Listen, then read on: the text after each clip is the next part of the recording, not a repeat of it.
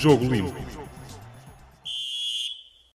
Sejam bem-vindos ao 23º episódio do Jogo Limpo, um podcast sobre arbitragem. Ao longo das últimas jornadas temos estado aqui eu, Guilherme de Souza, e o comentador de arbitragem do público, Jorge Faustino, a analisar os casos e os lances de, dos últimos jogos dos primeiros três classificados do Campeonato Português.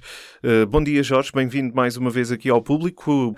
Começo pelo último jogo, o jogo que fechou a jornada 20 23 entre o Tondela e o Sporting, que acabou com a vitória dos Leões por 2-1. Um jogo marcado por uh, várias incidências ao longo dos uh, 90, uh, eu diria dos quase 100 minutos de jogo um encontro com a equipa de arbitragem liderada por João Capela. Por onde queres começar? Se calhar vamos mesmo começar pelo princípio do, do, do jogo e deixar a questão do, do tempo uh, adicional que foi, que foi exibido e que depois foi efetivamente dado para, para o final. Uh, foi, foi, como referias, um jogo bastante exigente, uh, muitas decisões nas áreas, sem ser nas áreas, que, que foram maioritariamente bem decididas por João Capela. Aos 27 minutos, uma situação entre Ricardo Costa e Gelson, em que o central do Tondela dá um toque de anca, vá lá, para desequilibrar o, o, extremo do Sporting, atrasando o seu arranque naquilo que poderia ser uma jogada muito perigosa para a baliza uh, do Tondela. Uh, depois de passar por Ricardo Costa, Gelson apenas tinha o guarda-redes pela frente, mas estava ainda muito longe da área e nessa perspectiva compreende-se a decisão de, assinalando a falta, depois apenas exibir o cartão amarelo a Ricardo Costa por se enquadrar numa jogada prometedora e não numa clara oportunidade de golo. Portanto, bem analisado por João Capela este, este lance. Aos 38 minutos um, há um lance entre Coates uh, e Boyd à entrada da área do Sporting, em que Coates com o seu braço direito empurra as costas do jogador do Tondela. Também uma situação em que já era um ataque bastante perigoso para a baliza, neste caso do Sporting. A João Capela, que estava até relativamente bem posicionado, não se apercebeu deste, desta, desta infração e ficou aqui por sancionar uma falta e exibir o correspondente amarelo ao central um, do Sporting. Ainda na primeira parte, uma queda de base de hoste uh, na área do Tondela, um lance com Joãozinho, em que efetivamente existe um contacto das mãos uh, do, do, central do Tondela nas costas do holandês, mas um contacto natural, aquele contacto típico de saber onde é que está o adversário, sem empurrar, sem puxar, e, e o desequilíbrio que depois provocou a queda de, de base de hoste nada tem a ver com este contacto, portanto, bem analisado mais uma vez por João Capela ao, ao, mandar prosseguir a partida. Depois, a segunda parte Uh, um lance que acaba também por ser muito importante para o jogo.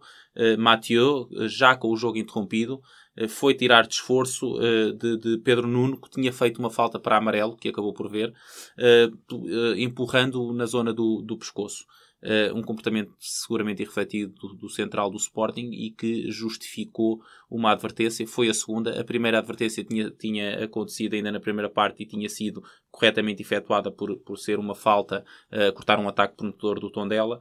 E, e aqui viu, viu, viu Mathieu o segundo amarelo, correta a decisão de João Capela neste lance.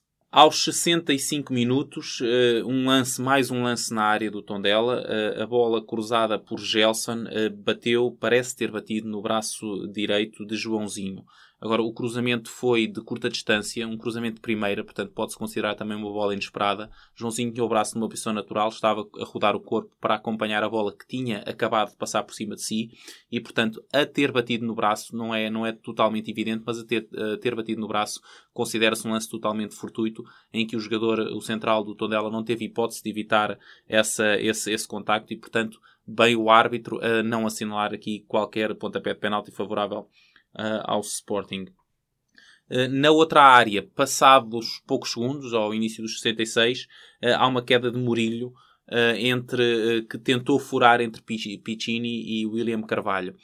O, o, João Capela, neste caso, entendeu que houve simulação do atacante do Tondela. Não uh, concordo com esta decisão. Houve uma queda natural, não houve infração uh, por parte dos defensores do, do Sporting, mas a queda também foi natural após o contacto provocado uh, por, por todo por Murilho, por Piccini e por William Carvalho, contactos naturais na, na, busca de ganhar posição, e portanto essa queda foi natural, não houve pontapé de penalti, mas também não houve simulação, um amarelo que foi mostrado indevidamente a, a Murilho. Com o aproximar do jogo, os jogadores começaram a ficar mais nervosos, o resultado estava uh, uh, empatado, um, um, igual, e começaram a acontecer mais situações, mais quedas nas áreas, mais confrontos. Aos 83 minutos, mais uma queda da, na área de base Dost, um, com Ricardo Costa. Uh, é um lance pouco claro, não fica evidente que Bastos não tenha sido agarrado, mas também não é evidente que tenha agarrado o ponta de lança do Sporting. Nessa perspectiva, dou o benefício da dúvida uh, ao árbitro da partida e não sancionar aqui qualquer infração de, de Ricardo, de Ricardo Costa. Uh, já nos descontos, aos 95 minutos, há um lance em que William Carvalho joga a bola e, ato contínuo, acaba por acertar de sola no tornozelo de Bruno Monteiro uma ação que considero, no mínimo, uh, negligente e que, sendo negligente, justificava lá está o amarelo. Se João Capela se tivesse apercebido a situação, ele não assinalou falta e, portanto, não atenuou disciplinarmente. Se tivesse apercebido a situação e tivesse considerado que era uma falta grosseira, merecedora vermelho, eu poderia considerar também como correta essa decisão. Daí eu dizer que, no mínimo, é um lance para, para amarelo esta situação do William Carvalho, digo este no mínimo porque efetivamente o, jogador de Sporting tem uh, objetivo inicial de jogar a bola. Depois tem é, um comportamento totalmente descuidado uh, uh, e, e, com alguma força despropositada no, no, pisão que faz ao jogador do Tondela. O árbitro não se apercebeu desta situação, o jogo, o jogo prosseguiu, teve que ser interrompido para, para, para que uh, Bruno Monteiro fosse, fosse assistido, uh, retomou e aos 98 minutos acontece o golo uh, do, do Sporting. Por intermédio de Sebastián Coates. nós já de facto, e uma vez que falas do golo para lá da hora, o árbitro deu 4 minutos de compensação, mas o golo aconteceu aos 98 minutos. É importante referirmos aqui, como também já referiste em outros jogos, nomeadamente do Benfica Belenenses, com Jonas a marcar esse golo uh, já também no final da, da, partida para lá da Bora. O que é que podes repetir, dizendo, uh, de facto, justificando este tempo dado pelo árbitro João Capela? Sim, considerando os 4 minutos que me parecem ajustados àquilo que se passou uh, durante a segunda parte, que foram, exibidos 4 minutos pelo quarto árbitro, o jogo foi interrompido para assistência ao jogador do Tondela uh, 20, 20 e poucos segundos antes de atingirmos esses uh, eh, 94. Portanto, supostamente, e não querendo acrescentar mais tempo, o que o árbitro deveria ter feito era, depois do jogador ser assistido, dar mais 30 segundos, uh, que seria o que faltava para os 94. O jogador teve a ser assistido cerca de 2 minutos e meio, portanto, uh, uh, objetivamente e matematicamente, o que teria feito mais sentido seria que o jogo tivesse terminado 30 segundos, 1 minuto no máximo, depois do jogo ser retomado após a assistência a Bruno Monteiro. E, portanto, isto faria com que o jogo tivesse terminado aos 96 e meio, 97 mais tardar. Uh, tive a oportunidade, e até por uma questão de descargo de consciência, quando desse esta opinião, de verificar o jogo, uh, desde os 90 minutos até aos 98, esteve interrompido 4 minutos e meio. Uh, portanto, destes 8 minutos só se jogaram 3 minutos e meio de tempo útil. Agora, isto não é futsal. No futsal e noutras modalidades é tempo útil. No futebol de 11, uh, os pontapés de canto, os pontapés de baliza e aconteceram, uh, aconteceram uh, nestes, nestes minutos três pontapés de baliza e dois pontapés de canto uh, que aconteceram nos descontos, estas situações, o tempo que se perde na sua execução, não, normalmente não é compensado, a não ser que haja uma perda excessiva de tempo. Tal não aconteceu. Os pontapés de canto foram executados rapidamente, os pontapés de baliza não terão demorado assim tanto tempo porque nem resultaram numa advertência para o guarda-redes que os executava e, portanto, nesta perspectiva, entendo que uh, haver compensação sobre compensação seriam os tais 2 minutos e meio da assistência do jogador, o que levaria ao jogo até os 96 minutos e meio, mais tardar 97. Uh, também disse, já tive a oportunidade de o dizer aqui, sempre que uh, um árbitro, não, não é o sempre, mas muitas vezes quando um árbitro dá uh, mais algum tempo do que ele que é suposto, costuma sempre acontecer alguma coisa, alguma decisão discutível. João, o João Capela teve a infelicidade para ele de resultar num golo que, objetivamente, e acho que estamos todos de acordo, foi para lá do tempo que era razoável acrescentar à partida e, e portanto, fica aqui um, um, erro que, mais do que pelo erro, uh, tem a ver com as consequências que teve, que foi ter acontecido o golo e, portanto, tempo excessivo uh, que, foi, que foi acrescentado a esta partida.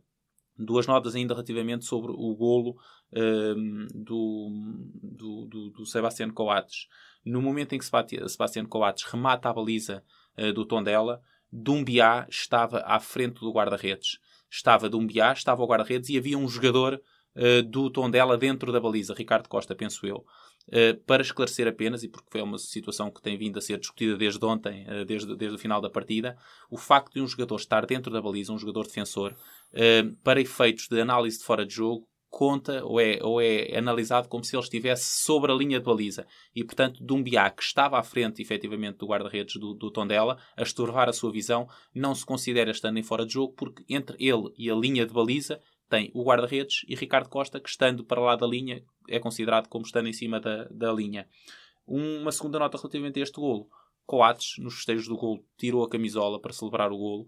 Uh, dada a intensidade, a confusão, tudo o que será passado ali, uh, a equipa de arbitragem não se terá percebido e ficou por exibir uh, o cartão amarelo ao central do Sporting por completamente desportivo ao tirar a camisola para festejar um golo.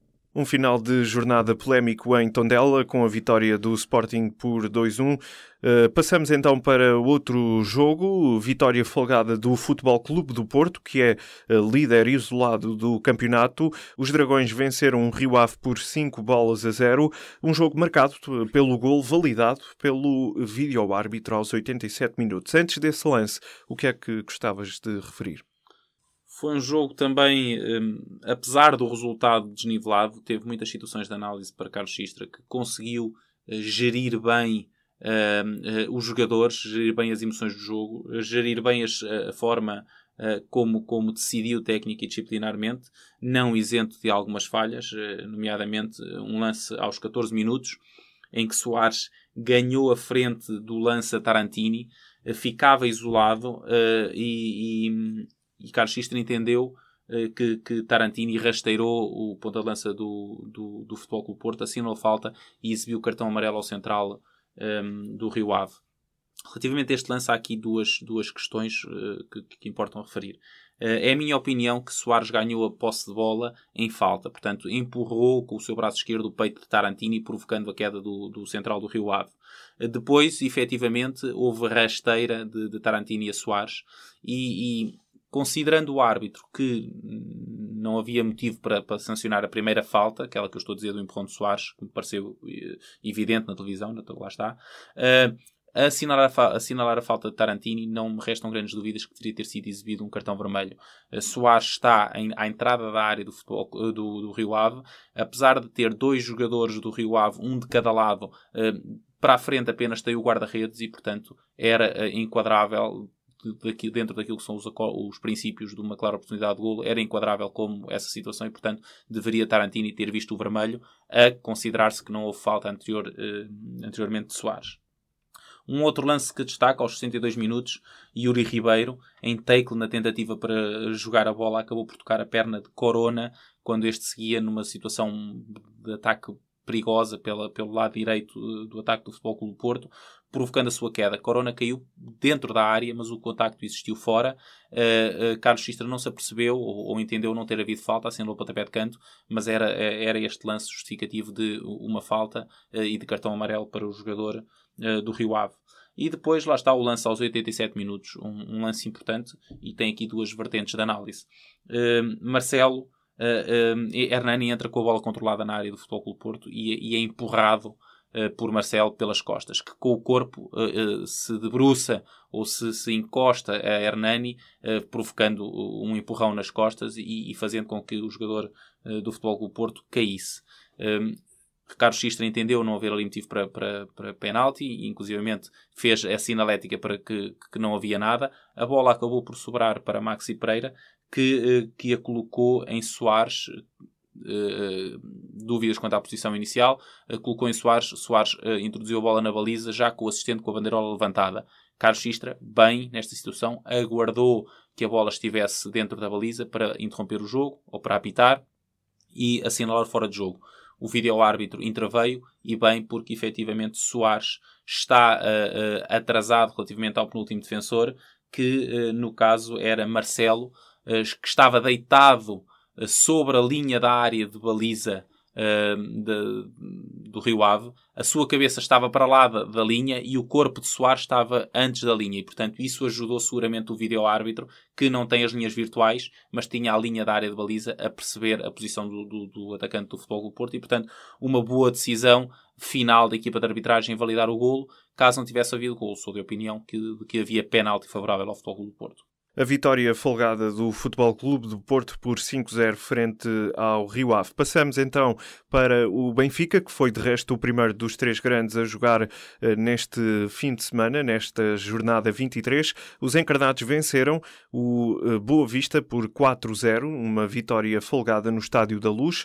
Que principais incidências queres referir eh, sobre este jogo fácil na Luz? Sim, uh, lá está. Foi um jogo que acabou por se tornar fácil pelo mar do resultado, uh, onde Tiago Martins, principalmente na primeira parte, quando o jogo não estava assim tão decidido, teve alguma inconstância no capítulo técnico e no capítulo disciplinar. Depois acabou por, por crescer também a sua atuação na segunda parte, mas na primeira mostrou-se algo desequilibrado, nomeadamente nas, em algumas análises técnicas. Logo nos primeiros minutos ficou uma falta e um cartão amarelo uh, por exibir numa situação de ataque do, de Servi, uh, em, que, em que hum, o árbitro não se apercebeu do toque de Yusufa que provocou a queda de Servi. Era uma falta e um amarelo que, que por ataque prometedor que deveria ter sido exibido. Não se apercebeu nessa altura. Uh, aos 14 minutos decidiu bem na área do Boa Vista. Uh, Servi surge um, uh, isolado na lateral da área. Rossi em take tenta tirar-lhe a bola, não toca na bola, acaba por tocar no pé de Servi, que naturalmente sentindo o contacto também se deixa, deixa cair, mas houve, houve esse contacto.